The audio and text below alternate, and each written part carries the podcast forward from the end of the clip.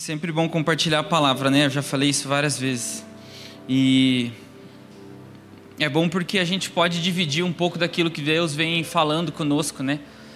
Ah, Para quem não me conhece, sou Ero, sou um dos pastores, sou casado com a Andressa, tenho as duas, as duas filhas aí, a Helena e a Lívia. E sempre quando Deus fala comigo algumas coisas, eu fico aquilo fica no meu coração muito forte assim. Então eu sempre falo com a Andressa, compartilho com ela e, e essa mensagem eu creio de verdade que Deus quer falar conosco. Então eu estou muito feliz de poder falar hoje com vocês. E se você às vezes está chegando na Cornerstone há pouco tempo, ou até mesmo você que já já está com a gente um pouco pouco mais de tempo, talvez já tenha percebido que em alguns aspectos a gente se move como igreja um pouco diferente do, das igrejas, vamos dizer, mais tradicionais, assim. Mas o, o motivo disso é porque a gente tem entendido como família de que vir aqui no domingo, né, nessa disposição, vocês aí, palco, microfone, não necessariamente é, ou pelo menos não é tudo que Deus espera de nós. Então, esse, essa, esse desejo de realmente nós sermos uma comunidade, uma, uma família espiritual, é, vem crescendo dentro de nós. E com, com você vai falando, parece que isso é meio unânime. A gente vem ficando cada vez mais próximos um dos outros, as pessoas vêm, chegar, vêm chegando e, e parece que estão entrando nessa cultura também. Porque a gente não vem aqui só pela, por vir, só para bater o cartão nós estamos realmente interessados em entender o que, que Deus está fazendo na nossa geração. Como nós podemos contribuir para o plano de Deus. Se o plano de Deus ele vem se desenrolando ao longo do, dos, dos tempos, cara, o que Deus está fazendo hoje? E como nós, não, não só eu, não só a Andressa, ou o Diego, o Gu, o Farley, não só individualmente as pessoas podem corresponder, mas como que nós podemos corresponder coletivamente? O que, que Deus espera de nós como família? O que, que Deus espera de nós como comunidade? Então as programações aqui não são para encher uma agenda, não são para você poder falar, puxa, vou numa igreja, vou lá, entrego oferta. Nós estamos interessados em, em saber o que Jesus está fazendo. E existe um movimento que é o movimento da comunidade, é o movimento da família de Deus. E eu acredito que Deus tem nos fortalecido nesse tempo, principalmente a respeito disso, de família, de comunidade. O Farley pregou sobre isso e eu creio que essa mensagem também está muito alinhada com isso. E eu, eu e eu queria até expandir um pouco mais. Eu não falo que esse movimento que a gente tem sentido aqui seja só para nós, só para a Cornerstone como uma igreja local. Porque você já deve ter visto, muitas pessoas passam por aqui, a, a, a, o, time de adoração, os pastores, servem em outras casas, servem em outras igrejas também a gente recebe pessoas de fora, como o Diego falou, nós vamos receber alguns, algumas pessoas que têm se tornado amigos da casa, né? O Fábio Coelho, o Ângelo Bazo, o Haroldo. Pessoal, não, não deixem de vir. De verdade, não é propaganda do evento, não. Realmente eu acredito, eu falo aí, eu falo por mim, tá? Eu acredito que alguma coisa muito especial vai acontecer nesses dias. E eu digo que não é só o mover ou tal, e aquela coisa que você sente. Eu acredito que alguma coisa realmente espiritual vai conhecer, acontecer aqui. É, porque quando a gente recebe esses carinhas, os cabeça branca, Daniel aí tá aí com a gente. Mas, por exemplo, o Harold, que é um senhor já, né? E tem se movido há anos e anos em cima de uma coisa que tem a ver com o mover de Deus e pelo momento que nós estamos vivendo hoje, pelo que está acontecendo em Israel, eu acredito que uma coisa muito especial vai acontecer. Como eu falei, a gente não tá, não vem aqui pela programação, certo? Mas a gente se move por alguma coisa que Deus está fazendo. Então não deixe de vir. Então a gente recebe amigos de fora, então eu vejo que Deus tem movimentado alguma coisa dentro do corpo para que a gente de fato se torne né, a noiva do cordeiro. É... E eu creio também que Deus está regimentando um exército agora para os últimos dias. É, um movimento de fortalecimento vem acontecido não só no nosso meio, mas em outros lugares.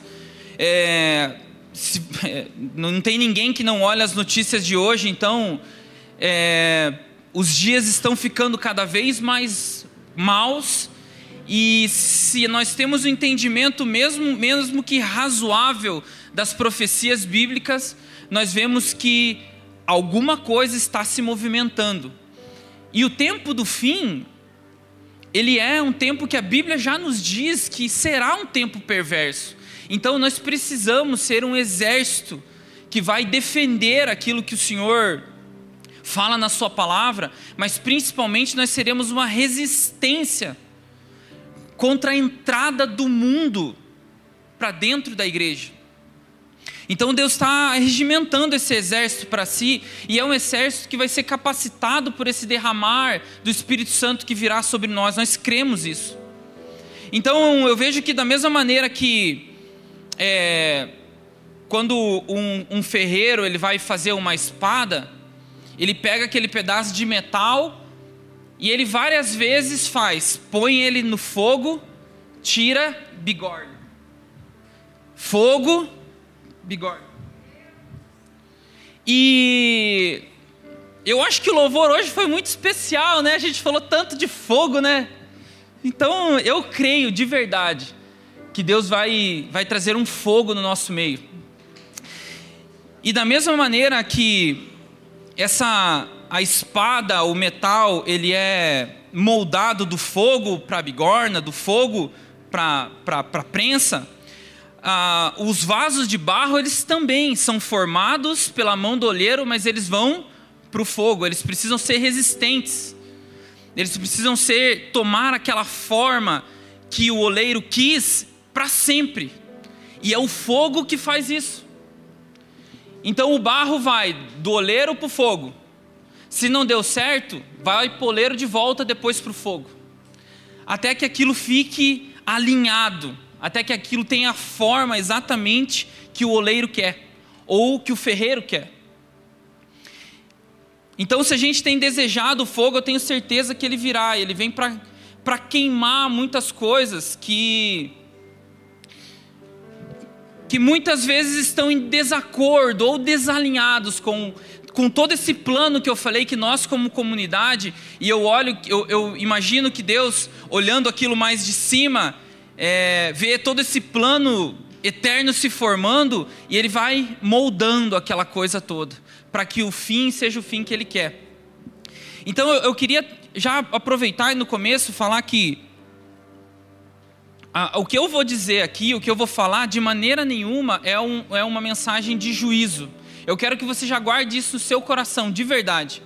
Porque Deus, desde que Deus começou a ministrar isso comigo, esse foi um ponto que Deus deixou muito claro, que essa é uma mensagem do amor de Deus. É uma mensagem do amor de Deus. Então, guarde isso no seu coração. Esta é uma mensagem do amor de Deus. E coincidência ou não, né? Cantamos muito sobre a noiva, Noiva, noiva, noiva, noiva.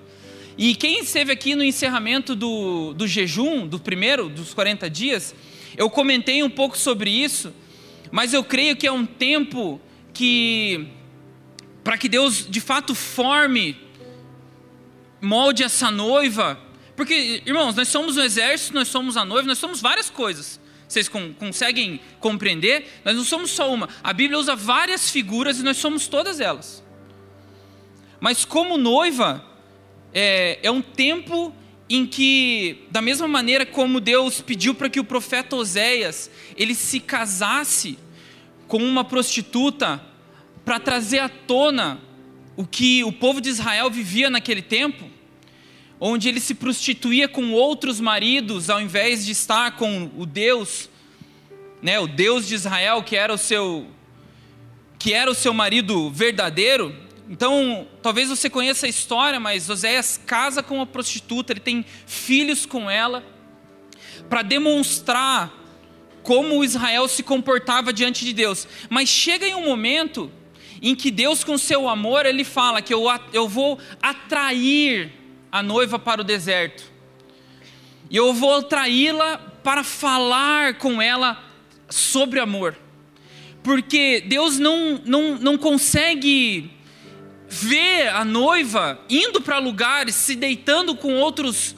com outros maridos e deixar isso passar batido. Então, ele não vem e estabelece somente o juízo, a consequência do pecado, mas ele atrai essa noiva ao deserto, ele, ele fala que ele vai atrair Israel ao deserto para falar de amor com ele, para que dentro do coração de Israel as coisas sejam mudadas, a Bíblia fala de que ele vai entulhar os caminhos para que ela não vá mais ao encontro desses outros maridos. E ele vai transformando o coração de Israel um coração fiel. Ele vai transformando o coração da noiva para que ela realmente entenda de que tudo de bom que ela tem vem do Senhor. Então eu creio que esse é um período em que Deus tem nos chamado muitas vezes ao deserto mas Ele nos chama para falar de amor, porque Ele está nos chamando para mais perto dEle. E esse chamado de amor, ele nos empurra a crescer, ele nos empurra a avançar, a mudar de nível. Eu vejo que no meu, no meu coração é como se a gente estivesse né, o pastor File já vem falando isso há tanto tempo, de uma mudança de estação, mas eu, eu vejo que é como se você estivesse lendo um livro e você está várias, várias, vamos dizer, várias horas, ou sei lá o que seja, num, num, numa folha, num capítulo, e quando você vira a folha, ele começa um capítulo novo. E aí você parece que você se renova com a vontade de ler aquilo. Que, nossa, o que, que, vai, o que, que vai ter agora? É um capítulo novo. Então, se existe uma história que está, sendo, que está acontecendo, eu creio que nós estamos virando uma página agora e entrando nesse novo, no novo momento. E muitas vezes, é, esse, esse lugar de, de uma conversa mais séria do Senhor, esse lugar onde às vezes é o lugar que você saiu do fogo e está na bigorna, ele pode causar um sentimento de tristeza dentro de nós. Mas existe uma tristeza que Paulo fala em 1 Coríntios, que é a tristeza segundo Deus. E essa tristeza segundo Deus, ela vem para trazer arrependimento. Porque sempre Deus está buscando um lugar dentro dos nossos corações, para que a gente fique exatamente alinhado com o seu plano. E isso tem tudo a ver com amor e não com juízo. Então, se hoje Deus vai falar ao nosso coração e nos trazer um alinhamento, eu quero que você sinta e eu oro que em nome de Jesus, Espírito Santo, que durante todo esse tempo que nós estamos aqui, que você estenda a sua mão preciosa sobre o coração de cada um e que o coração, o nosso coração e a nossa mente se encha do seu amor, do seu cuidado, da sua proteção, da sua misericórdia. Então, Espírito Santo, nós te pedimos, haja sobre nós da maneira que você quiser. O nosso interesse é o seu interesse. O nosso desejo é o seu desejo. Nós viemos aqui não só para uma reunião formal, mas nós viemos aqui para encontrar o Senhor. Nós viemos aqui numa expectativa de ouvir algo que venha de você, e eu creio que o Senhor falará em amor aos nossos corações hoje. Então, Espírito Santo, esteja livre no nosso meio. Nós te damos liberdade hoje aqui.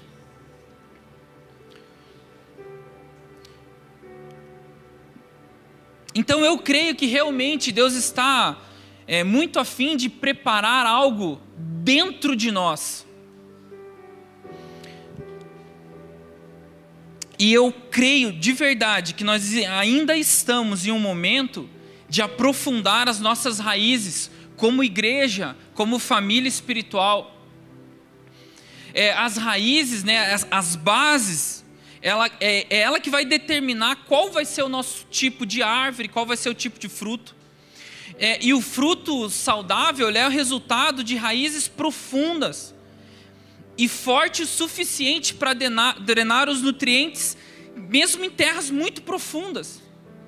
A Bíblia sempre fala a respeito da igreja, aponta sobre Israel com figuras de árvores, e sempre são árvores que têm raízes fortes. Então, mesmo em tempos, períodos áridos, raízes profundas vão tirar nutrientes de lugares profundos. O meu avô, ele trabalha, trabalhou a vida, trabalha ainda, né, mas trabalha a vida inteira com a construção civil, com essas coisas. E você sabe, né, que Balneário Camboriú lá tem um dos maiores prédios do Brasil hoje, né? E aqueles prédios, às vezes de 100 andares, eles têm mais concreto para baixo da terra do que para cima. Então, um fundamento para que sustente um prédio tão alto, ele precisa ser, no mínimo, tão profundo. Então eu creio que são, é um tempo onde Deus está ainda aprofundando as nossas raízes, para nos deixar com uma base firme. E eu estou demorando, assim, eu, eu, quero muito que a gente entenda isso, porque eu creio de verdade que é uma mensagem para os nossos dias. Então, mais do que ir direto ao ponto, esse entendimento a respeito do que Deus está fazendo Talvez seja mais importante até, porque isso com certeza não vai parar hoje. Mas em todas as reuniões, em todas as salas, nas Livingstons, na sua casa, Deus vai trabalhar dentro de você, eu creio, para aprofundar as suas raízes, para aquilo que Deus vai fazer no nosso meio, que nós acreditamos em um mover, nós acreditamos que Deus virá. Nós estamos aqui perseverando por causa disso. Nós cremos que Deus virá com a sua glória sobre nós. Mas se nós não tivermos base suficiente, raízes suficiente, como que ele vai mandar alguma coisa para nós para nos quebrar no meio? Ele não vai fazer isso. Então, o entendimento da necessidade de profundidade e bases sólidas vai permear todos os movimentos que a gente, já vai, que a gente vai fazer. Se a gente olhar para Jesus, ele gastou os três anos e meio do seu ministério na terra cuidando de doze caras, doze homens, doze amigos. Então Jesus na terra tocou muitas pessoas, curou muitas pessoas, mas nós sabemos que eram doze aqueles que estavam com ele todo o tempo, eram doze aqueles que ele falava, explicava as parábolas. E depois que ele morreu e foi ao céu, nós sabemos que ele apareceu para um grupo relativamente grande de pessoas, mas junto com esses doze, na descida do Pentecostes estavam somente 120 pessoas. Sem dúvida nenhuma, Jesus tocou muito mais pessoas do que 120, muito mais.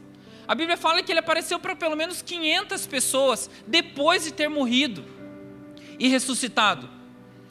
Mas eu falo que esses doze homens foram cuidados por perto de Jesus, eh, foram cuidados de perto por Jesus, para que eles tivessem base suficiente para conseguir sustentar aquelas cinco mil pessoas que vieram na primeira pregação de Pedro depois do Pentecostes, depois mais as outras mil, as outras pessoas que vieram depois.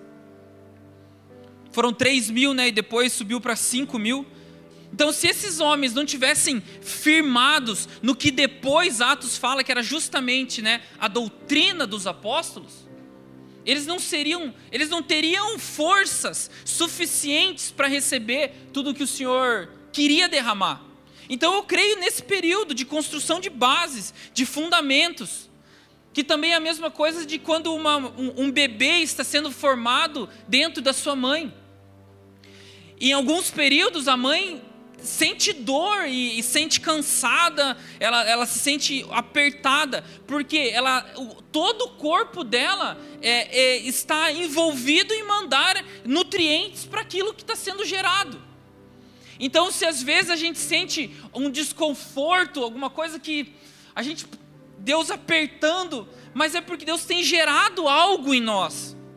Então, é um tempo em que a gente está demandando, sabe, esforçando Não por nós mesmos, como se fosse algo das nossas forças, mas através do que o Espírito Santo tem nos dado, nós estamos gerando isso em Deus. Paulo fala de que ele gerou filhos. Então nós estamos para dar luz a alguma coisa. E nós estamos nesse período de maturação, onde Deus está formando algo dentro de nós.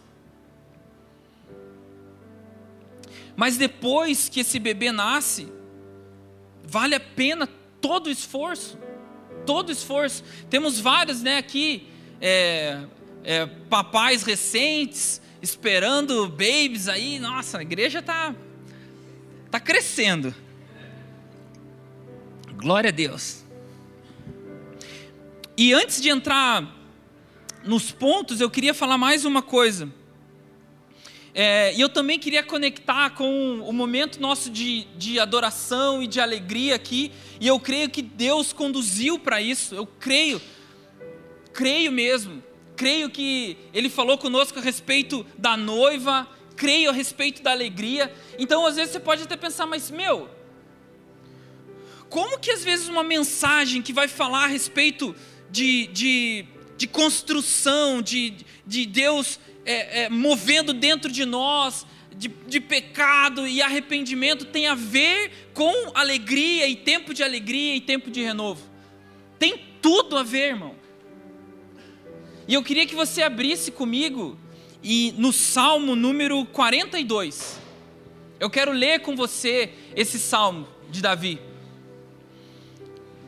E eu acredito que isso vai entrar no seu coração como um entendimento de que Deus pode fazer, no meio de um movimento de alegria, um momento de conserto. Porque o nosso Deus, ele é 100% amor, 100% justo. Nós temos um Deus que ele não negocia com a verdade, ele é imutável. Mas ele também se inclina a nós, ele também veio, abandonou tudo que tinha no céu para morrer por nós. Nós somos parte dessa família de um Deus que consegue, em meio ao caos, trazer alento, trazer amor, construir em meio à guerra. E eu acho que Davi talvez seja um dos caras que mais entenderam. Eu creio que na época de Davi, pelo menos, se não por muito mais tempo, ele foi o homem que mais entendeu o que Deus estava querendo fazer na sua geração. Então vamos ler o Salmo 42. Assim como o servo brama pelas correntes das águas, assim suspira a minha alma por ti. A minha alma tem sede de Deus, do Deus vivo. Quando entrarei e me apresentarei ante a face de Deus? Quantas vezes nós não cantamos já sobre isso, né? Minha alma anseia por Deus. Isso fala de uma vontade, de uma necessidade do amor de Davi. Mas ele começa: As minhas lágrimas servem-me de mantimento de dia e de noite, enquanto me dizem constantemente: Aonde está o seu Deus? Quando me lembro disso, dentro de mim derrama minha alma, pois eu havia ido com a multidão. Fui com eles à casa de Deus, com voz de alegria e louvor, com a multidão que festejava. Porque está abatida, ó minha alma? Porque te perturbas em mim? Espere em Deus, pois ainda o louvarei pela salvação da sua face. Ó oh, meu Deus, dentro de mim a minha alma está abatida, por isso lembro-me de ti, desde a terra do Jordão e desde os Hermonitas, desde o pequeno monte. Um abismo chama outro abismo, ao ruído das suas cachoeiras, todas as suas ondas e as suas vagas têm passado sobre mim. Então, como que Davi começa o salmo expressando o seu amor por um Deus maravilhoso. A minha alma tem sede de ti, eu quero te encontrar. E daí depois ele já fala: Deus, mas eu estou sofrendo muito. Eu estou sendo oprimido pelos meus inimigos. Meu, quando verei a sua face, eu me lembro quando eu dançava, né, perto da arca, quando que isso vai acontecer de volta? Então Davi, ele vivia as duas coisas ele mantinha sua chama acesa, o seu amor por um Deus que ele tinha certeza de quem era. E ao mesmo tempo ele falava: Senhor, as suas ondas passam sobre mim, as suas cachoeiras, as suas águas caem sobre mim. Eu, eu, eu acho que isso é alguma coisa tipo pressão, né? Contudo, o Senhor mandará a sua misericórdia de dia, e de noite a sua canção estará comigo. Uma oração ao Deus da minha vida. Direi a Deus, minha rocha, por que te esquecesse de mim? Por que ando lamentando por causa da opressão do inimigo? Com ferida mortal em meus ossos me afrontam os meus adversários, quando todo dia me dizem: Aonde está o teu Deus? Por que está batida a minha alma? Por que te perturbas dentro de mim? Espera em Deus, pois eu ainda o louvarei, o qual é a salvação da minha face, e és o meu Deus. Então eu creio que são dias onde, mesmo que as ondas do Senhor passem sobre nós, para que a gente se alinhe de acordo com o propósito de Deus, mesmo assim, a nossa alma vai estar aqui no momento de adoração. Senhor, como eu quero ver a Sua face. Então, à medida em que aumenta a glória, também aumenta aquilo que nós precisamos entregar a Deus. Então, não tem nada de errado. Uma alegria com uma talvez até tristeza, segundo Deus. Ou um culto um período de celebração ele pode muito bem começar com um momento de adoração extravagante e alegria transbordante no coração pelo Deus da nossa salvação e terminar com um momento de arrependimento profundo. Porque justamente durante esse período é quando o Espírito Santo tem a capacidade de mostrar coisas escondidas no nosso coração. E aí, quando nós entregamos a Ele, a próxima vez em que vamos nos encontrar com Ele, sem dúvida nenhuma, nós estaremos mais perto dele. E mais perto, e mais perto, e cada vez mais perto. Então nós vamos nos limpando e andando, nós vamos sendo transformados e andando, porque nós somos transformados de glória em glória. E todas as vezes que nós contemplamos a face do Senhor, nós somos transformados à Sua imagem. Então, a gente pode entrar no, no culto, entrar no momento de adoração, com o coração de uma maneira, entendendo, cara, essa semana, meu, foi uma semana incrível. E eu orei, eu, meu, eu, eu dediquei tempo, Deus falou comigo, eu estou aqui e eu quero expressar tudo que o Senhor é para mim. E no final você chega, Deus, como eu preciso me arrepender. Como que eu não vi isso? Como que eu ainda carrego isso dentro de mim? Então isso é completamente normal. Porque nós estamos assim, nos relacionando com Deus que é 100% santo.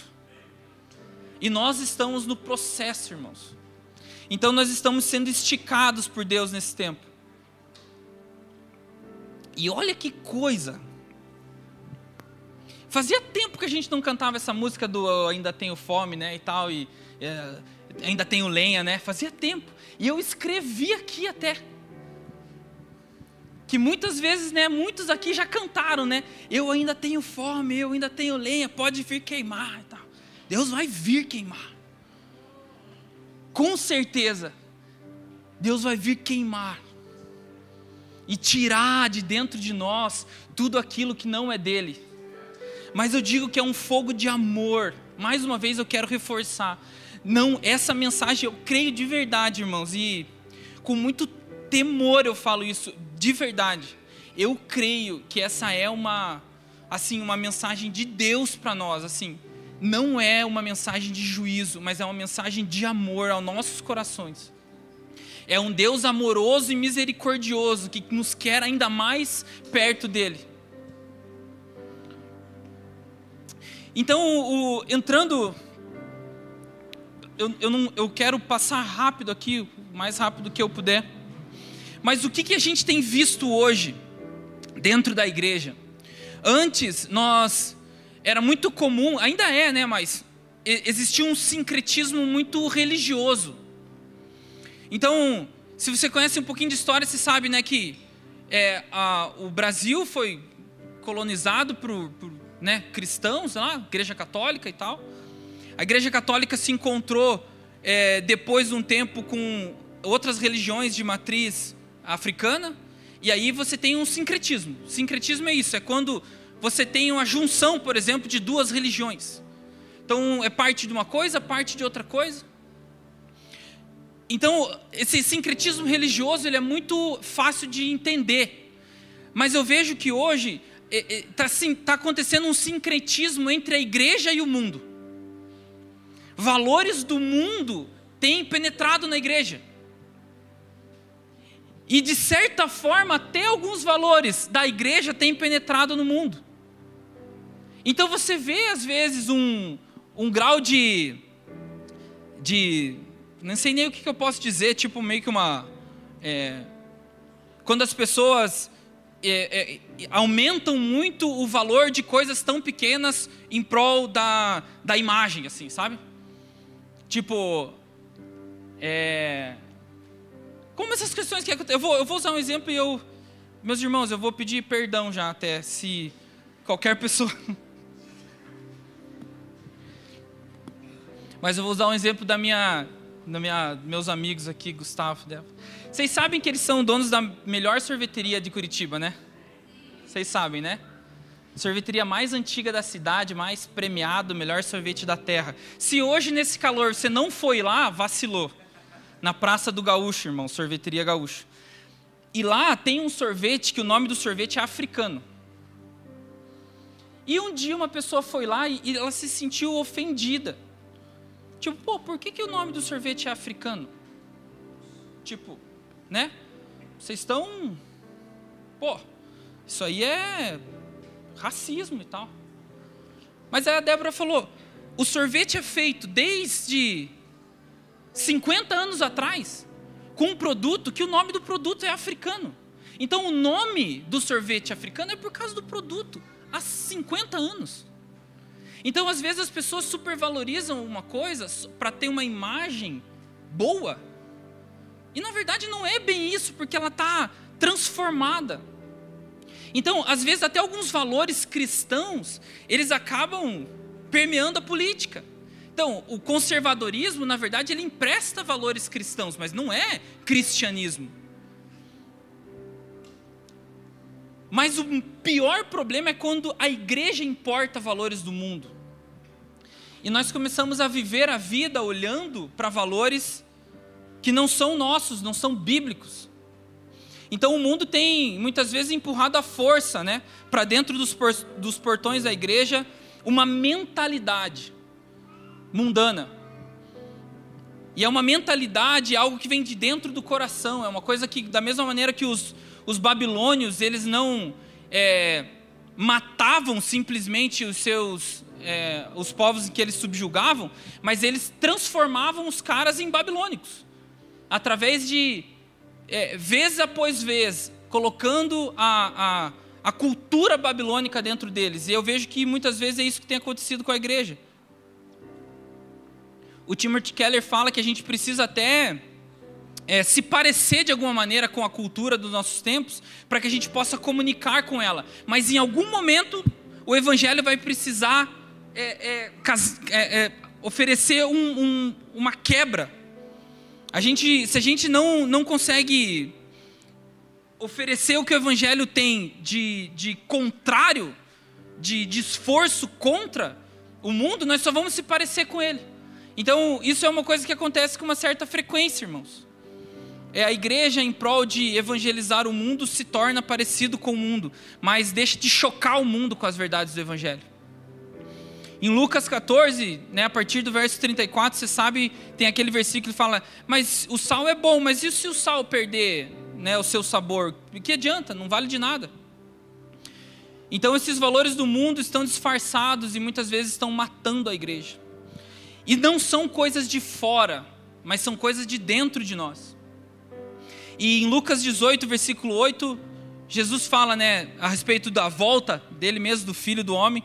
Fala, quando o filho do homem vier, será que ele vai encontrar fé na terra? Por quê? Porque até a nossa fé ela tem sido transformada por valores do mundo. Então, a autoconfiança, o egocentrismo, que muitas vezes vem transformados de alguma coisa bíblica, tem entrado dentro da igreja. E aí a pergunta, né, será que a, a, a confiança ela já tomou o lugar da dependência, por exemplo? Será que o egocentrismo né, é, já tomou o lugar da submissão? Então a gente precisa se basear na Bíblia, irmãos, e não nos valores do mundo. A gente não precisa ser parecido com o mundo, a gente precisa ser parecido com Jesus. Nós precisamos ser parecidos com a Bíblia. Por isso que, como eu falei, eu creio que é um exército se levantando para ser uma resistência para o fim do mundo. Então, eu não queria te frustrar, mas eu realmente não acredito que a igreja dos últimos dias vai ser aquela igreja super triunfante, que na verdade só vai esperar Jesus voltar com uma fita vermelha já colocada na terra e entregar aquela tesourona gigante. Tá aí Jesus, a terra transformada. Você só vem e psh, corta. Corta a fita e reina. O cenário bíblico é um cenário de caos no final dos tempos.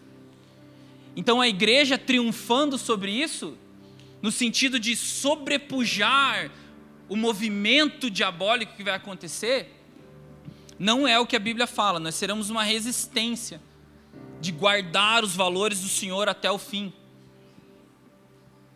Então, são muitos textos que falam, por exemplo, Paulo, de como ele se submetia, como ele era dependente. Né? E em Filipenses 3,18, eu vou ler aqui, vocês não precisam abrir, mas Filipenses 3, 18 ao 21. Pois muitos andam entre nós, os quais repetidas vezes ele dizia, e agora digo, até chorando, que são inimigos da cruz de Cristo. O destino deles é a perdição, o Deus deles é o ventre. E a glória deles está naquilo, e a glória deles está naquilo que deveriam se envergonhar, visto que só pensam em coisas terrenas. Pois a nossa pátria está nos céus, de onde também aguardamos o Salvador, o Senhor Jesus Cristo, o qual transformará o nosso corpo de humilhação para ser igual ao corpo de glória, segundo a eficácia do poder que ele tem até subordinar a si todas as coisas. Então, esse sistema babilônico de transformar a mente do povo subjugado é um sistema que está entrando cada vez mais na igreja e matando o crente por dentro, com esse sincretismo com o mundo, os valores do mundo. E eu te digo que o próprio Satanás era o rei dos babilônicos. Mesmo que usado por Deus para oprimir Israel. Então é um momento que a gente tem que olhar para dentro. E, e, eu, e, uma pergunta: por que, que a gente precisa falar de coisas às vezes ocultas? Por que, que a gente precisa falar de coisas internas? Por que, que a gente precisa falar de pecados que ninguém vê? De coisas que estão só dentro do coração e da mente? Das nossas, dos nossos corações e das nossas mentes. Porque tem muitas vezes que algumas coisas não são vistas externamente. Você vai concordar comigo que uma pessoa pode estar pulando loucamente aqui na frente, mas com desejos impuros dentro do seu coração. Uma pessoa pode ter uma, uma aparência de santidade, por exemplo, pelas roupas que veste, mas dentro da sua mente, não. Então, por que a gente precisa falar de coisas de dentro? Por que, que a gente precisa, às vezes, trazer luz para coisas que são ocultas? Irmãos, porque nós estamos nos preparando para um casamento. Nós não estamos aqui para cumprir agendas. Nós estamos aqui para falar de coisas que o Senhor quer. Nós estamos aqui interessados em vida eterna.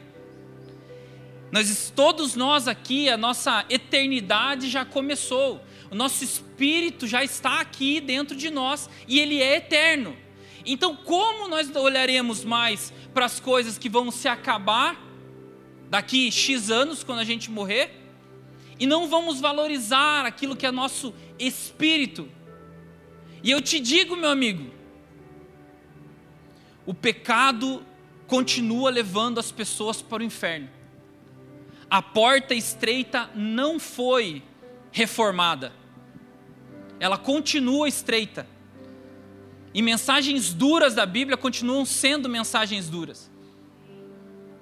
Mas nós queremos que todos se salvem, como Paulo fala. Então por isso que é importante a gente falar de coisas de dentro.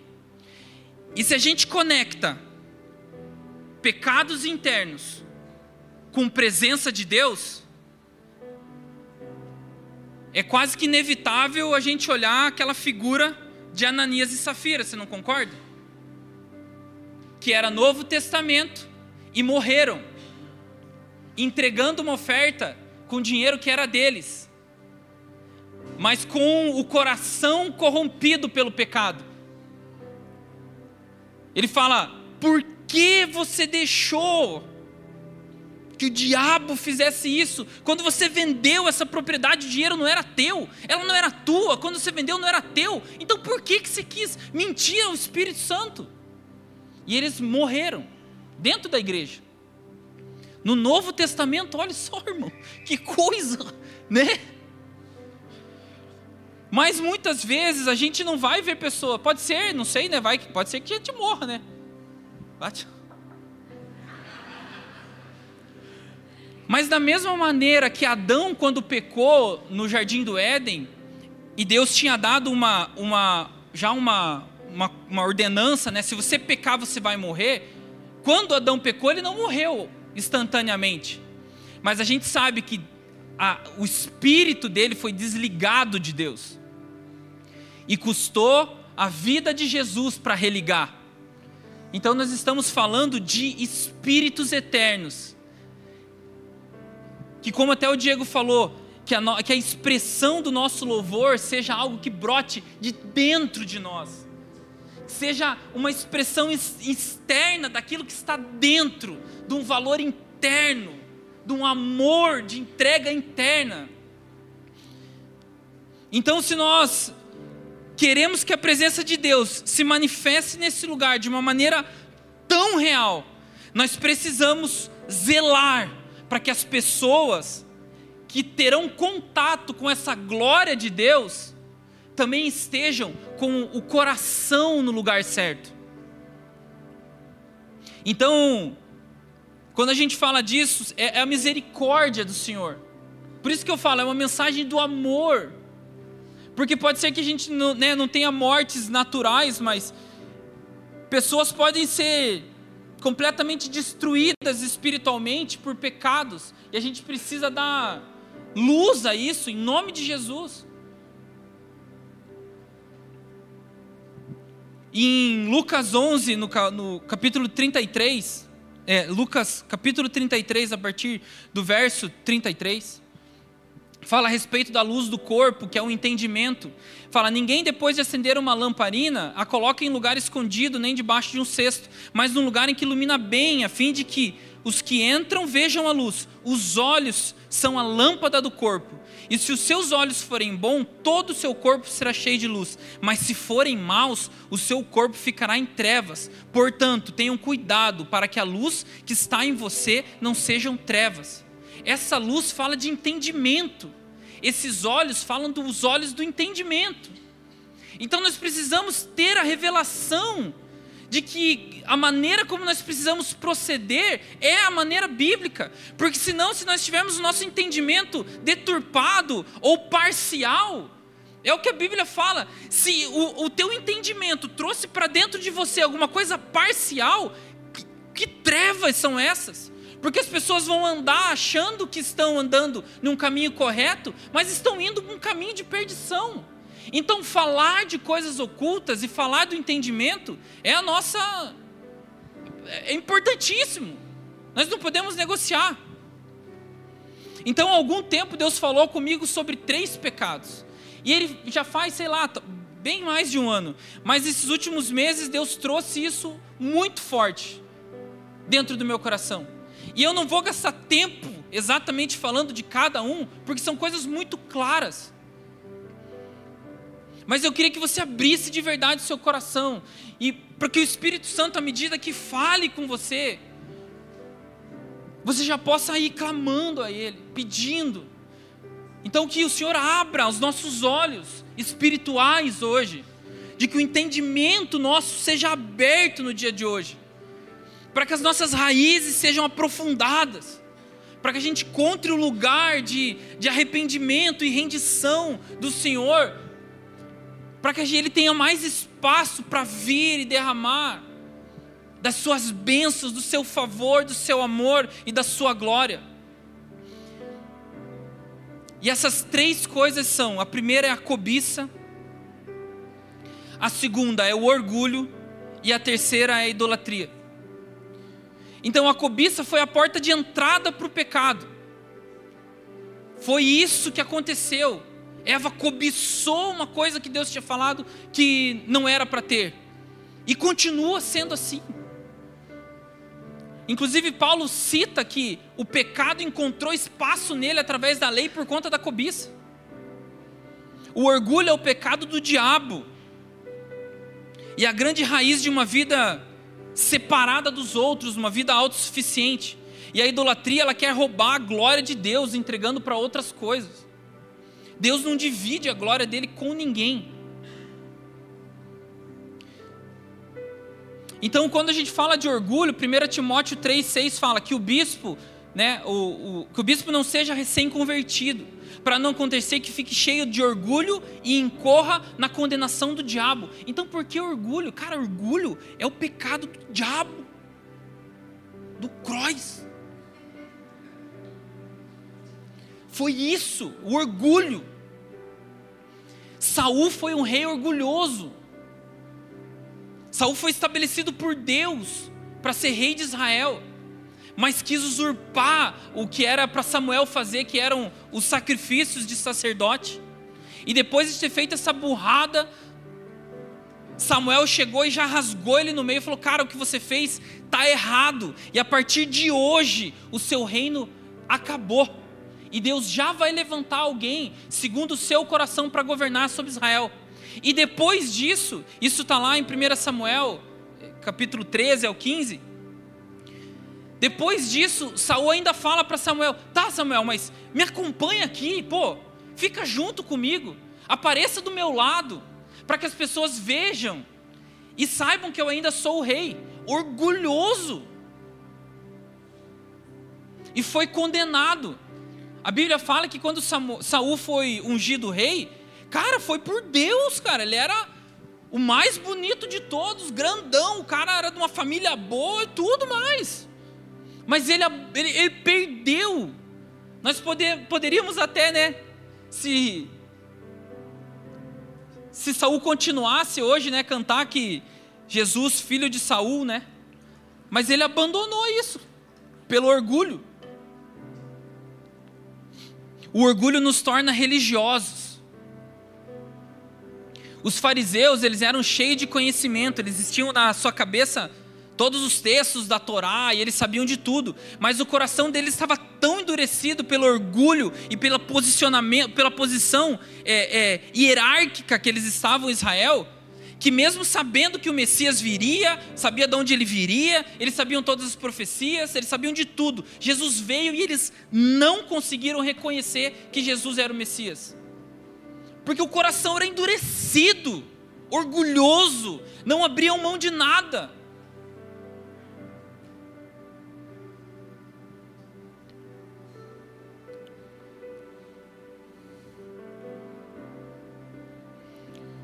Em Lucas 18, no versículo 9 a 14, tem aquela, aquela passagem onde Jesus fala de uma, de que o, um fariseu e um publicano oravam no templo.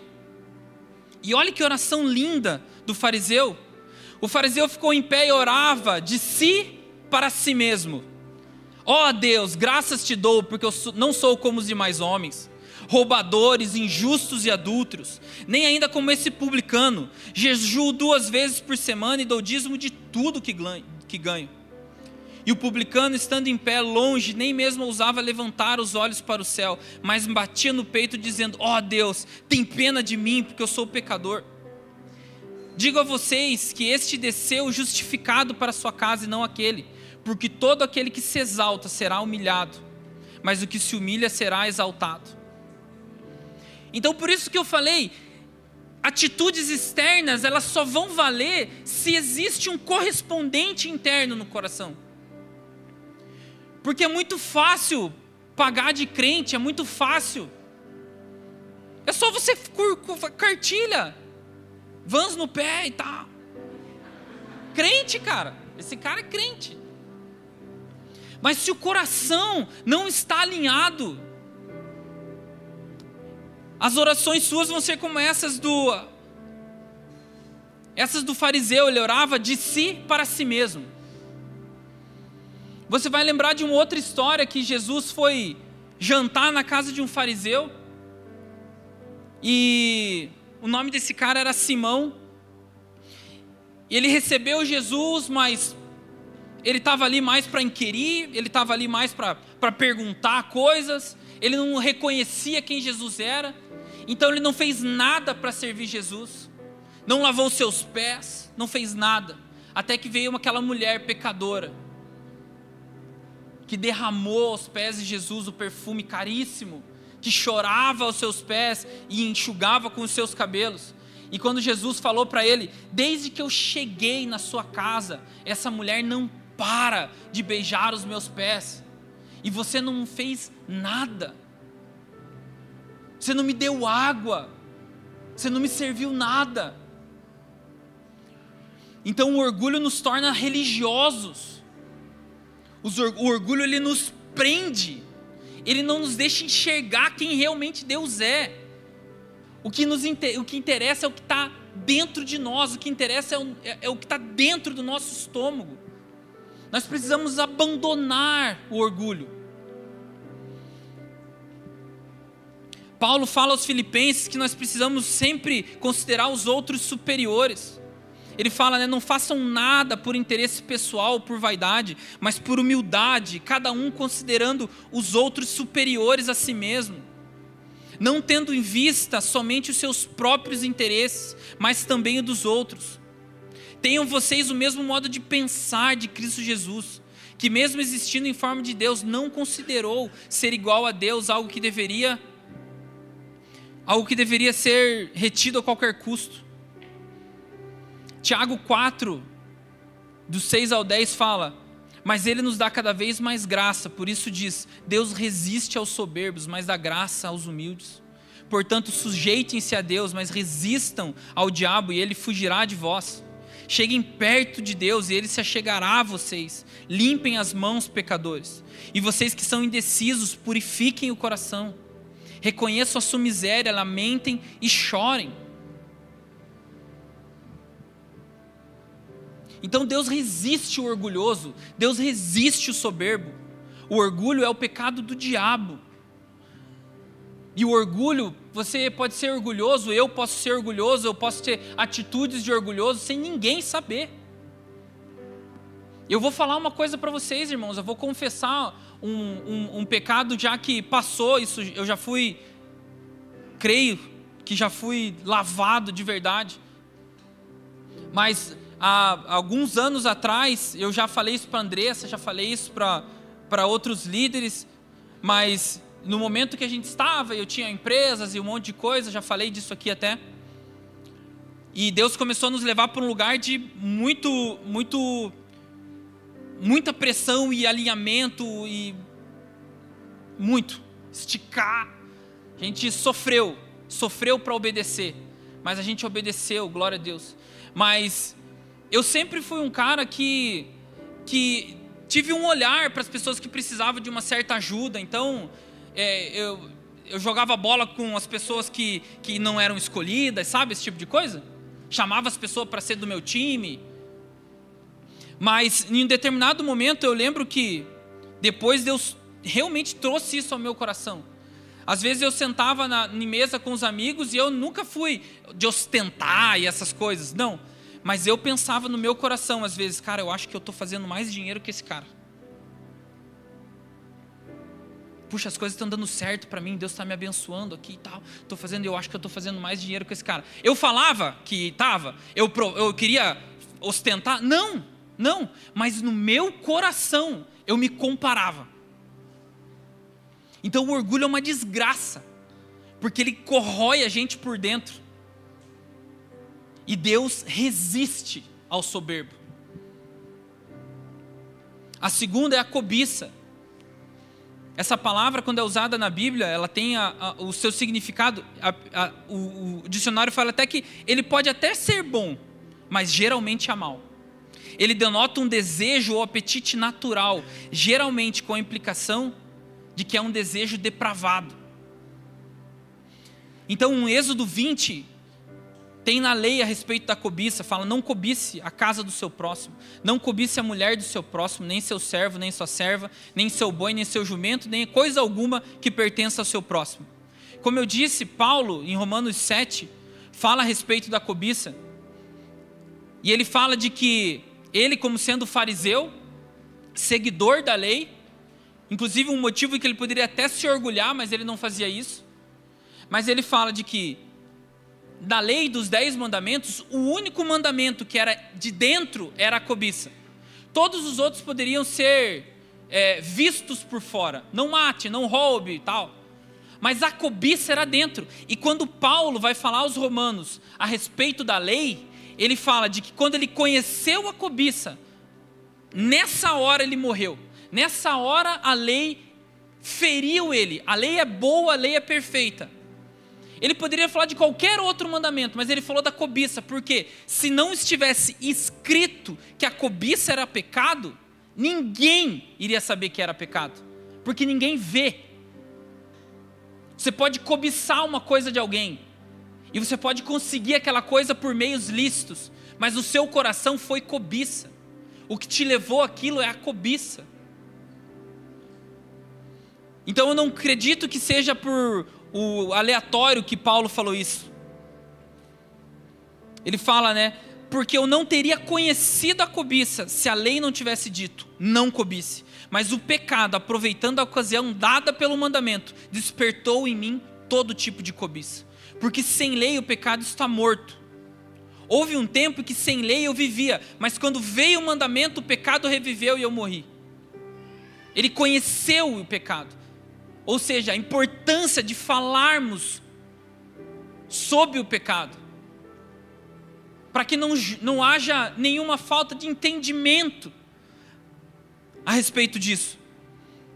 E se a gente falou que Saul era orgulhoso, Salomão era aquele que cobiçava. Porque Salomão, vocês sabem, era o cara mais sábio da terra, mas mesmo assim, no final da vida, ele cobiçou tantas mulheres tantas mulheres, ele já tinha muitas mulheres, mas ele cobiçou várias de outros povos, e isso levou ele à idolatria, porque ele começou a construir templos e mais templos para todos os deuses dessas suas mulheres.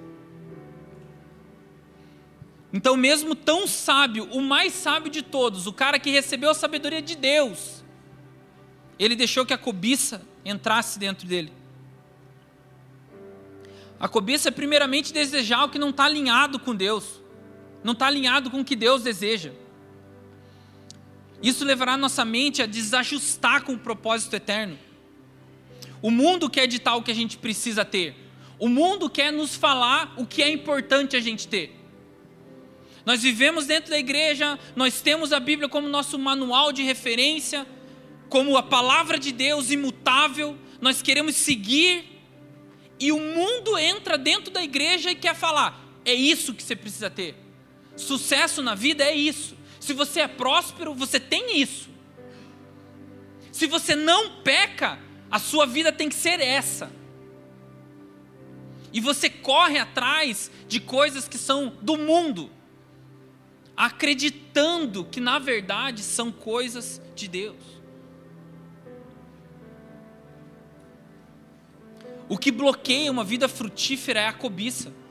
Em Marcos 4, 18 e 19, fala a respeito né, da parábola do semeador. A Bíblia fala, são sementes lançadas, quatro sementes. A terceira semente, ela cai entre espinhos, ela nasce, mas não frutifica. Quando Jesus vai explicar o porquê, o que, que é essa parábola, ele fala: e os outros semeados entre os espinhos são os que ouvem a palavra, mas as, preocupação desse, mas as preocupações desse mundo, a fascinação da riqueza e as outras ambições aparecem e sufocam a palavra e ela fica infrutífera. Então, cobiçar coisas do mundo vai trazer para nós uma vida infrutífera. Nós não frutificaremos dentro da igreja, nós não frutificaremos dentro do corpo de Cristo quando a gente olha para o mundo e acha que o que eles têm a oferecer é melhor do que o Cristo tem. E quando nós somos tentados, o que a Bíblia diz que nos faz cair em tentação é a cobiça. Tiago 1, 2: Bem-aventurado é aquele que suporta com perseverança a provação, porque depois de ter sido aprovado, receberá a coroa da vida, a qual o Senhor prometeu aos que o amam. Ninguém, ao ser tentado, diga: Sou tentado por Deus, porque Deus não pode ser tentado pelo mal e ele mesmo não tenta ninguém, ao contrário, cada um é tentado pela própria cobiça. Quando essa o atrai e o seduz, então a cobiça, depois de haver concebido, dá luz ao pecado, e o pecado, uma vez consumado, gera a morte. Ah, eu não consigo, é, não, é, é mais forte do que eu. É a cobiça que está falando dentro de nós e não nos deixa falar não para o pecado. Eu não vou fazer. Mas dentro de nós a cobiça fala mais alto. Segundo Timóteo 4:3, pois virá um tempo que não suportarão essa doutrina, pelo contrário, se rodearão de mestres segundo suas próprias cobiças como que sentindo coceira nos ouvidos. Eles se recusarão a dar ouvidos à verdade, entregando-se a fábulas. Alguém tem dúvida que esse tempo já chegou?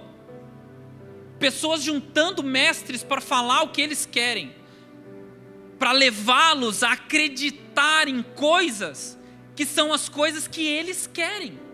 E quais são as coisas que eles querem? As coisas que o mundo quer, as coisas que a mídia fala que tem que ter, as coisas legais da terra.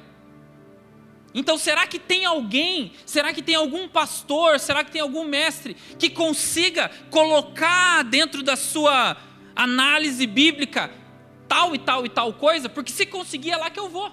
Porque daí eu justifico meu, a minha maneira de agir, a minha maneira de viver a vida, de acordo com as cobiças que eu tenho dentro de mim. Não tenho dúvida que esse tempo já chegou. Não tenho dúvida que esse tempo já chegou. E a última coisa, né, irmãos, e não tem como não falar, granas, pilas. Como isso tem entrado na igreja? Porque o amor ao dinheiro é a raiz de todos os males. E alguns, nessa cobiça, se desviaram da fé e atormentaram a si mesmo com muitas dores. Meu, hoje, todos os crentes espertos estão colocando grana em cripto. Você já ouviu isso ou não? Cara, se você não é crente, cara, se você lê a Bíblia e é próspero e não investe em cripto, meu, você está fora, fora do circuito. Glória a Deus pela cripto, né, irmãos? Ele ajudou muitos irmãos. Por algum tempo, até que chegou a parte de que eles foram atormentados a si mesmo com muitas dores. Mas irmãos, o dinheiro é a única coisa que foi colocada assim, ó, ou o dinheiro ou o Senhor. A única. E a cobiça pelo dinheiro, pelas por uma vida próspera, por uma por uma vida que, que expressa a bênção, né? Tem entrado muito forte. Glória a Deus, porque Deus, Ele é tão maravilhoso. E Ele nos dá sem medida. Ninguém ganha de Deus em dar. Ninguém ganha. Ninguém ama mais a sua família do que Deus. Ninguém se interessa mais para que você seja próspero e abençoado e que você abençoe outras pessoas. Só que dentro de você, dentro de mim, não pode existir a cobiça pelo dinheiro. Você pode ter muito dinheiro, muito dinheiro, desde que dentro de você o valor por aquilo não vai se sobrepor ao Senhor. Que você não sirva, que você não viva a sua vida para fazer dinheiro. Não é por isso que nós estamos aqui. Não é por isso que nós estamos aqui. E o último, a idolatria. Então, na lei, da mesma maneira que tinha cobiça, tinha idolatria. Êxodo 20. Eu sou o Senhor seu Deus que o tirei da terra do Egito, da casa da servidão. Não tenha outros deuses diante de mim. Não faça para você imagens de escultura, nem semelhança alguma do que há em cima do céu, nem embaixo da terra, nem nas águas debaixo da terra. Não adore essas coisas, nem preste culto a elas, porque eu, o Senhor seu Deus, sou Deus zeloso, que visita a iniquidade dos pais nos filhos, até a terceira e quarta geração daqueles que me odeiam, mas faço misericórdia até mil gerações daqueles que me amam e guardam os meus mandamentos. Acabe era o rei idólatra Acabe era aquele rei que viveu no mesmo período de Elias, que casou com Jezabel. E muitos reis, eles foram idólatras, muitos. Mas a história de Acabe com Baal era terrível, terrível. A ponto de Deus levantar Elias como um profeta, faca na bota daqueles dias, que fez cair fogo dos céus e matou 400 profetas de Baal. Olha o nível de juízo que Deus fez descer naquele lugar. Acabe era o cara que via Elias e falava assim: Ah, é você que vem, o perturbador de Israel. E Elias falava: Cara, eu perturbo porque o que você está fazendo está errado. Isso é idolatria. Você está levando o povo à desgraça. Você está acabando com Israel. E muitas vezes nós criamos deuses, nós projetamos a imagem do Deus da Bíblia em coisas que fazem bem para nós. E muitas vezes a gente pega esses recortes do Deus verdadeiro e a gente vem para adorar esse Deus no domingo. Não o da Bíblia mesmo, com todos todas as suas facetas, todos os seus mandamentos. Nós, nós adoramos aquele que a gente projeta. A parte de Deus que é importante e boa para nós, essa é a que a gente adora. Por exemplo, é bom adorar o Deus do amor, mas o Deus justo não. Então eu apago essa parte da justiça, a não ser que seja bom para mim, e fico só com a parte do amor. Mas se a gente vem e adora esse Deus aqui, isso é idolatria também. Porque não é o Deus de verdade, é outro. Ele está vestido como o Deus da Bíblia, mas é outro. Porque a gente quis apagar a parte dele. É um recorte da nossa mente, um recorte do nosso coração. E quando você pede alguma coisa, quando nós pedimos alguma coisa para esse Deus e não recebe, o que, que a gente faz? A gente fica bravo com o Deus da Bíblia. A gente acha que Deus, na verdade, é o Papai Noel. E aí a gente pede um monte de coisa e ele não dá e a gente fica bravo com da Bíblia. Fala, cara, eu não vou mais nessa igreja, cara. Eu não vou mais, tá louco? Eu não. Tô aí passando por um monte de coisa, ele não olha para mim, ele não me ama. Tô fora. Cara, tem que voltar, cara. Salmos 42. A minha alma anseia por ti, Senhor, mesmo quando as suas ondas passam sobre mim. Nós precisamos adorar o Deus verdadeiro da Bíblia em sua totalidade. Totalmente Deus. Ele é tudo para nós. Todos os seus atributos são importantes todos eles. Nós queremos, nós falamos um pouco hoje, de, agora, né? Nós precisamos nos alimentar de todo o cordeiro. Nós não podemos comer só as partes que nos são é, boas. Nós precisamos de todo ele. É esse Deus que merece a adoração, não o Deus da nossa mente. E ele pede um monopólio da adoração além de adorarmos a Ele e a Ele somente, integralmente, nós precisamos nos focar 100% nele. E eu queria te falar uma outra coisa: não existe não adoração. Você não pode não adorar nada. O ateu, ou o que quer que seja, ele fala: ah, não, eu não adoro. Não, não. alguma coisa tem um altar no nosso coração e na nossa mente, e nós vamos adorá-lo aquilo. Pode ser o dinheiro, pode ser o corpo, pode ser ah, o status, pode ser o emprego, podem ser as posições, podem ser os sonhos, pode ser as viagens, pode ser os bens, pode ser os filhos, pode ser a esposa, pode ser a igreja, pode ser o pastor, pode ser o seu pai espiritual. A única pessoa que nós precisamos adorar é Deus. Se nós não adoramos eles, alguma outra coisa está no lugar. Mas não existe não adorar. Por isso que é tão fácil cair em idolatria.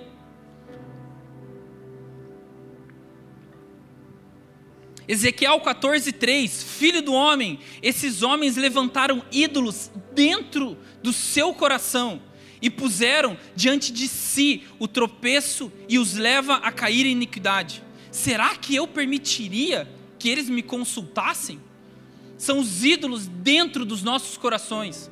Então a pergunta é: o que, que tem roubado? O que, que tem nos roubado?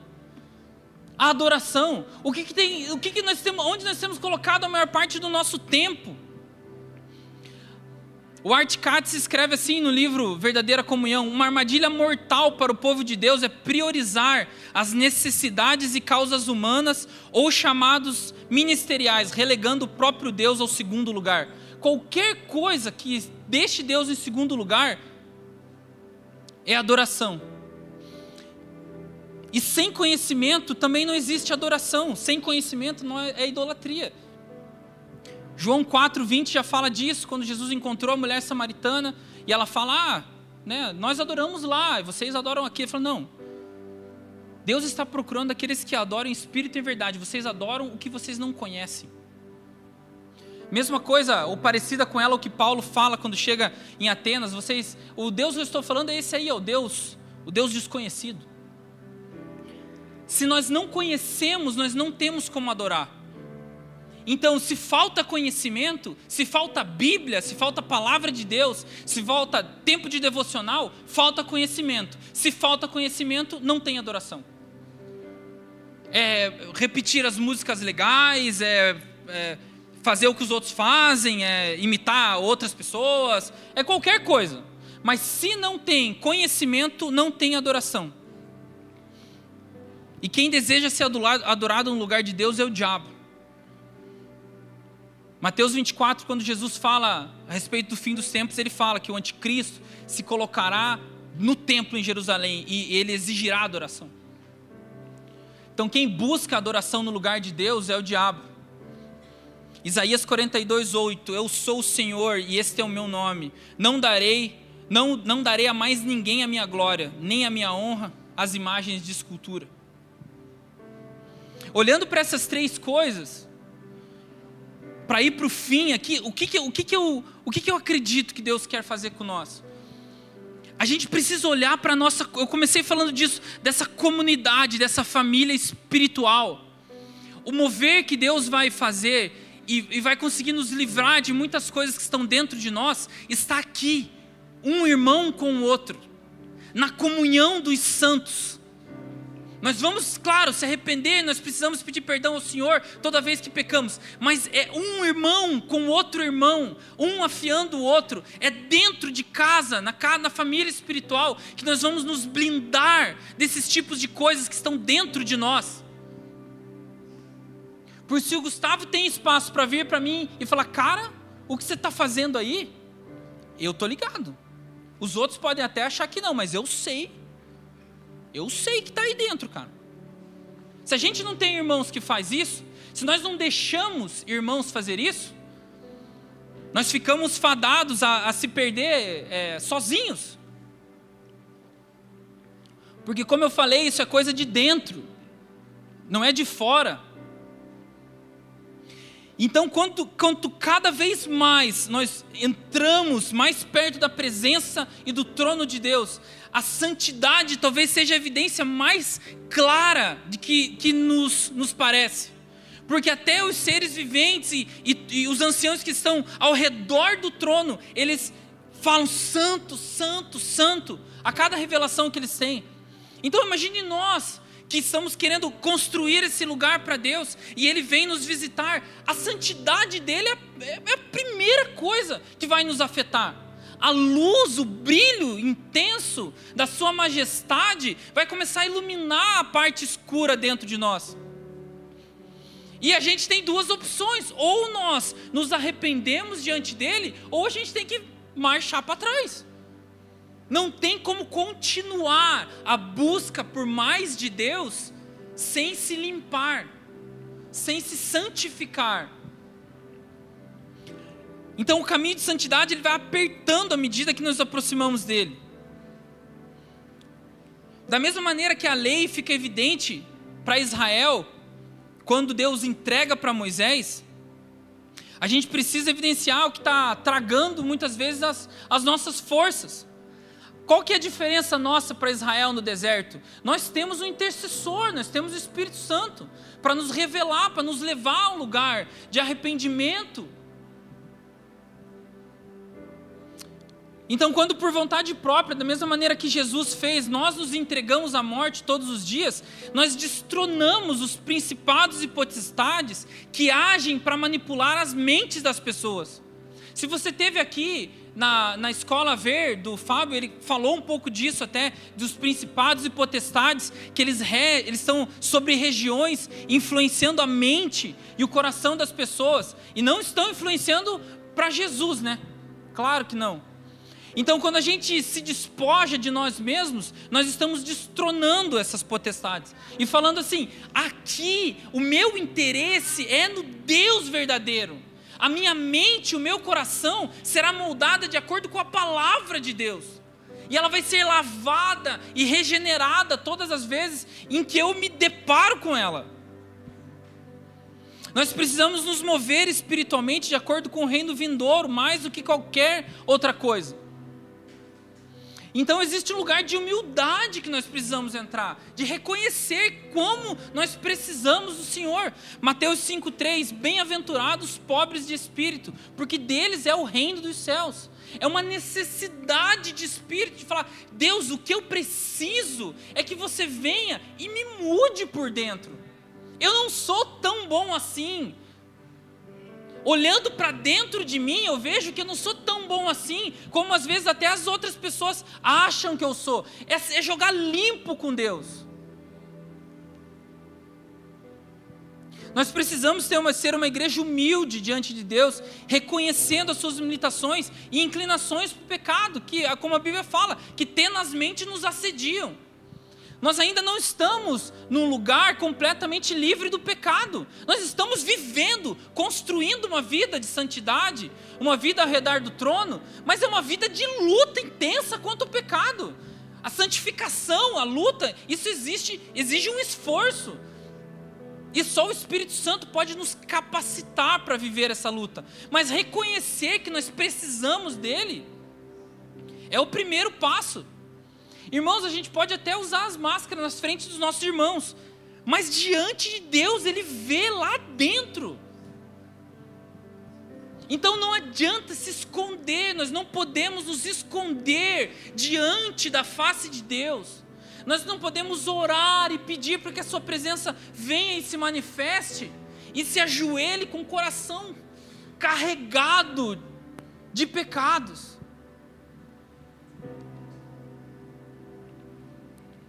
Em Marcos 10, a partir do 35, é quando Tiago e João pedem para Jesus para que quando ele for para o reino dele, eles sentem-se um à sua esquerda e um à sua direita. Eu não vou ler esse texto inteiro, mas ele fica muito claro, porque depois que Jesus os repreende, os outros discípulos falam que se iraram contra ele, tipo assim, meu, parece que você, ou ele pediu antes, cara, eu que ia pedir para sentar do lado. Então você vê um, um texto muito carregado de orgulho, sabe? Carregado ainda de cobiça, mesmo falando com o Senhor. Então, assim, nós precisamos ser transformados do mesmo jeito que os discípulos precisaram. Por isso que eu falo, Jesus gastou seu tempo com esses doze homens para forjar algo dentro deles e foi uma caminhada. Então, nós estamos no meio dessa jornada. Isso tudo vai evidenciar o quanto nós somos necessitados de Deus. E é por isso que ele escolheu colocar tesouros em vasos de barro para que não haja orgulho, para que não tenha cobiça, para que a glória seja somente dele. Nós somos esses vasos de barro na mão do Senhor. E ele decidiu colocar tesouros dentro desses vasos de barro. Mas mesmo esse vaso precisa estar no formato do oleiro. Ele precisa passar pelo fogo para que ele fique resistente. Tiago 5,15 fala do papel importantíssimo que nós temos uns com os outros para nos livrar do pecado. Portanto, confessem os seus pecados uns aos outros e orem uns pelos outros para que vocês sejam curados. Muito pode, por sua eficácia, a súplica do justo. Então, pode ser, meu irmão, que hoje ou durante essa semana você vai procurar algum irmão seu, parceiro, assim, da família de Deus, da sua casa, e vai abrir o seu coração e vai pedir que ora por mim. Só que sabe qual que é a coisa maravilhosa que vai acontecer? Esse irmão vai saber que você pecou e precisa de ajuda. E pode ser que você se surpreenda, porque ele vai falar: "Cara, eu também preciso confessar para você uma coisa. Eu preciso da sua ajuda." E vocês juntos vão poder se ajudar mas o pecado vai ser curado pela confissão entre os irmãos. Então nós vamos nos livrar do pecado à medida que andamos cada vez mais em família, principalmente do pecado de dentro, porque o pecado de fora fica fácil você confrontar irmão. Pô, fez uma baita de uma bobagem, todo mundo viu e falou: Cara, você está maluco? Mas quem que vai chegar para você perguntar, cara, será que você está cobiçando aí? Por um acaso? Por um acaso você está cobiçando? Por um acaso você está é, é, idolatrando alguma coisa a mais que o Senhor? Cara, isso depende de nós. Nós precisamos primeiro se achegar a Deus para arrepender. E se a gente precisar ser curado, a gente vai ter que falar com o nosso irmão. Pode ser o pastor, pode ser um diácono, pode ser quem for, mas um irmão na fé da sua da família. Por isso que eu digo, juntos Deus está construindo uma coisa em nós. Não só em um ou em outro, em nós. Deus está nos levando a um lugar. Nós seremos as pedras vivas que edificam um lugar para a morada de Deus. Não é um ou outro. Somos nós. O Art Katz também fala que somos tão orgulhosos que preferimos morrer e sofrer a morte espiritual do que morrer para o nosso ego. Que é quando a gente se livra de nós mesmos. Primeiro confessando a Deus e depois você vai hum, possivelmente precisar confessar aos seus irmãos, ou a sua esposa, os seus pais.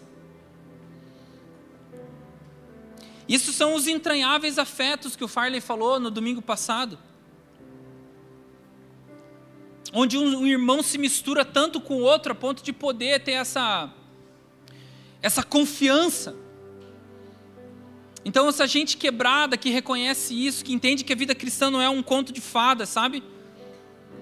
Os líderes da igreja, os pastores, nós precisamos andar em testemunho, é óbvio. Mas também ninguém é perfeito, não, irmão. Nós somos povo de Deus, nós estamos buscando, lutando ardentemente contra o pecado. Mas todos nós precisamos. E a vida em comunidade precisa desse entendimento. Eu queria pedir para o pessoal subir aí já. Já vai encerrar. A gente tem ceia hoje ainda e eu creio que vai ser um tempo de bênção. Mas a gente precisa trocar a cobiça pelo contentamento. Nós precisamos, no lugar do orgulho, ter a humildade. No lugar da idolatria, a verdadeira adoração. Se nós não formos humildes o suficiente para reconhecer o quanto nós precisamos de Jesus, pode ser que a gente tenha que, a gente continue matando ele, levando cada vez ele para a cruz de volta, pecando, pecando, pecando, um atrás do outro deliberadamente. Ou a gente pode apagar o espírito, que é como a Bíblia fala. Então eu queria ler um texto com você de Tiago 4, do 1 ao 10, se você quiser abrir comigo para acompanhar. Tiago 4, do 1 ao 10. É um texto importante. Isso conecta tudo dentro de uma comunidade. Tiago 4, do 1 ao 10. De onde procedem as guerras e brigas que há entre vocês? De onde, senão dos prazeres que estão em conflito dentro de vocês? Vocês cobiçam e nada têm, matam e sentem inveja, mas nada podem obter, vivem a lutar e a fazer guerras. Não têm porque não pedem, pedem e não recebem, porque pedem mal para esbanjar com seus próprios prazeres. Gente infiel, vocês não sabem que a, inimizade, a amizade comum é inimizade contra Deus. Aquele que, pois, quiser ser amigo do mundo se torna inimigo de Deus. Ou vocês pensam que é em vão que as Escrituras dizem, é com ciúmes que por nós anseia o Espírito, que Ele fez habitar em nós? Mas Ele nos dá cada vez mais graça, por isso diz: Deus resiste aos soberbos, dá graça aos humildes. Portanto, sujeitem-se a Deus, resistam ao diabo, ele fugirá de vós. Cheguem perto de Deus e ele se achegará a vocês. Limpem as mãos, pecadores. E vocês que são indecisos, purifiquem o coração. Reconheçam a sua miséria, lamentem e chorem. Que o riso de vocês se transforme em pranto, que a alegria se transforme em tristeza. Humilhem-se diante do Senhor e Ele os exaltará. Uma última frase do, do Art Katz, do livro Verdadeira Comunhão, e eu indico para vocês. A última fortaleza do ser humano é a autojustificação. Sempre que somos confrontados, nossa tendência é racionalizar, apresentando nossas justificativas e defesas. Quando abandonamos essa postura e nos rendemos, então experimentamos um romper espiritual. Deus não virá, irmãos, porque nós somos bons. Ele não virá porque nós estamos fazendo cada vez mais turnos de oração. Ele não virá porque nós estamos no segundo período de 40 dias de jejum. Ele não virá porque a nossa igreja é legal, ele não virá por nada disso. Ele virá porque aqui tem gente que reconhece que se nós vivemos a vida sem a presença dele aqui, isso não é vida. Então, na verdade, um avivamento ele vem para nos trazer a vida de volta porque nós somos mortos sem Ele. É esse sentimento que nós precisamos ter. Da mesma maneira que existia aquele vale de ossos secos, nós precisamos ser, cara, nós estamos tão secos. Nós precisamos da vida de Deus em nós. É isso que atrai o Senhor. Porque se a gente achar que a gente é tão bom, a gente faz um louvor tão bom, a gente ora tão bem, a gente conhece tanta gente. Ele só vai falar: Eu resisto a esses soberbos que acham que estão construindo alguma coisa. Cara, o que nós precisamos é nos humilhar. Eu falei isso até no, no encerramento do jejum. Cara, acho que não tem uma oração melhor para os nossos dias que é do daquele jovem, cara. Do avivamento de Gales, Senhor, dobra-nos. Senhor, humilha-nos, Senhor, dobra-nos. Senhor, nos faz voltar ao lugar de rendição,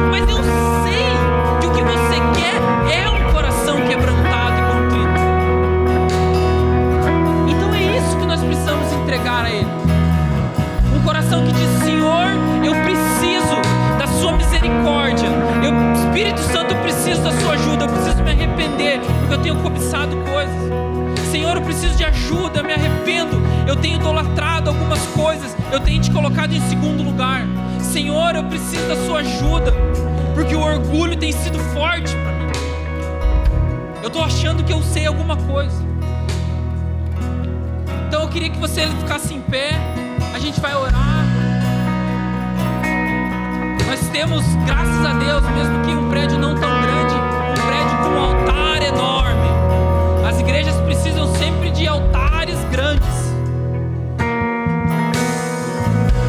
Então você dá a sua resposta, você faz do jeito que você quiser, porque como eu acabei de falar, a pessoa pode vir aqui chorar 5 litros, mas se o coração não estiver ali, não adianta. É melhor uma pessoa ir pro carro chorar num lugar que ninguém vai ver e se arrepender verdadeiramente do que vir aqui na frente chorar. Porque no final das contas, irmãos, vai valer se a gente conhece a Ele ou não. A gente não vai ter como argumentar com Ele. Então, encontre o um lugar. Encontre um lugar para que o Espírito Santo sonde o seu coração. Peça, Espírito Santo, sonda-me. Como Davi falou, ache em mim se há algum caminho mal. Ache em mim que a sua luz brilhe. E vamos orar.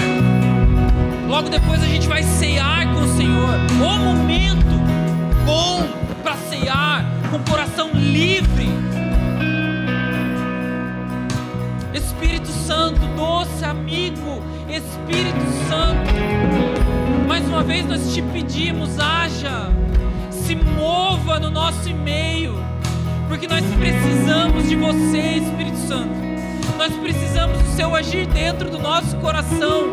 Senhor, nós queremos esse reino dentro de nós. Nós queremos o teu reino dentro de nós, Jesus. Sonda o nosso coração, sonda o meu coração, Jesus, para ver se há em mim algum caminho mal. Que se precisar ser gerada uma tristeza, segundo o Senhor, que leve ao arrependimento, nós estamos aqui, nós estamos dispostos a pagar esse preço, porque nós queremos a Sua presença, nós queremos o Senhor aqui, Jesus. Nós queremos ser esse lugar onde você queira estar, um lugar que você se sinta bem, um lugar que você tenha espaço para agir.